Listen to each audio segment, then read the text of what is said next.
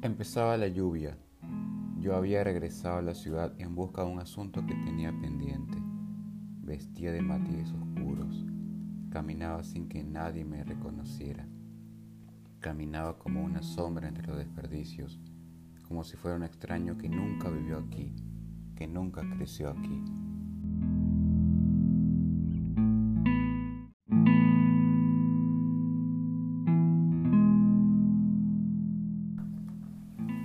Iba a la casa de mi madre en la concurrida avenida central.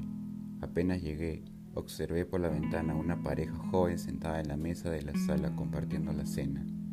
Los niños corrían de un lado a otro. Toco la puerta. Buenas tardes. Vengo a ver a mi madre. Se llama Elodora. ¿Se encuentra aquí? No andaba con prisa, así que esperé los segundos en el que la mujer me miraba perpleja. La señora Leodora no vive aquí. Ella ya no vive aquí. Desde que nos vendió esta casa nunca más supimos de ella. Agaché mi mirada y volteé con pasos apurados. Me alejé lo más que pude. Aquella señorita era ahora una intrusa para mí. La lluvia cesó. Caminaba dubitativo, nostálgico y desconcertado. Mamá no me dijo nada sobre la venta de la casa, ni mucho menos de su nuevo paradero. Al cruzar la extensa avenida paré cerca una cafetería para prender un cigarrillo. Miraba a cualquier lado, pensando en mi presente incierto, y también pensaba en mamá. Luego de unos minutos salen de la cafetería los señores Franklin. Los reconocí por su tan minuciosa forma de caminar. Pasaron sin levantar la mirada. Fueron muy amigos de la familia. Iban cada fin de semana a la casa después de la misa del padre Manuel.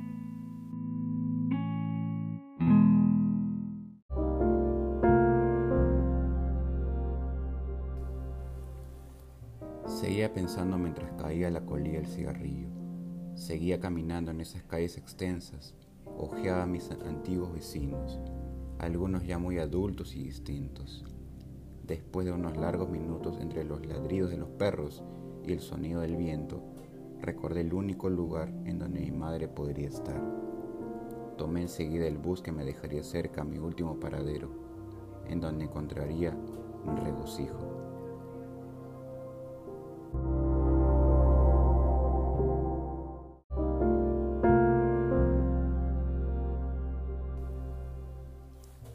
El cielo se tornó de un color claro entre las nubes que se dispersaban y se perdían en su rumbo. Al momento de llegar, imaginé las lindas flores del mes pasado de parte de la tía Luisa, azuladas y amarillas como me gustaban a mí. Fue un bonito obsequio. Lo recibí cerca de mi cumpleaños. En la entrada veía algunas floreras que empezaban a guardar sus cosas para el día de mañana. Caminé hacia un pequeño muro que dividía desde los más antiguos hasta los recién llegados. Seguí mi destino, tranquilo y a paso lento. Sabía que estaba cerca del lugar y sí lo estuve, hasta que, volteando en uno de los pabellones, observé a mi madre con un ramo de flores. Vestía un sastre negro la vi sobria y elegante como siempre era costumbre en ella. Fui acercándome cada vez más. Me senté a su costado.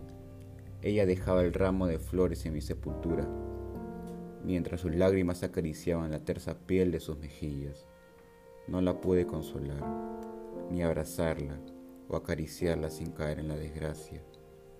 Hoy cumplía tres años de ausencia terrenal y ella fue la única que se acordó de mí hasta que, poco a poco, con dificultad para caminar, fue alejándose lentamente hasta desaparecer de mi vista. Fue la última vez que la volví a ver. Sabía que sería la última vez que mi madre me vendría a visitar.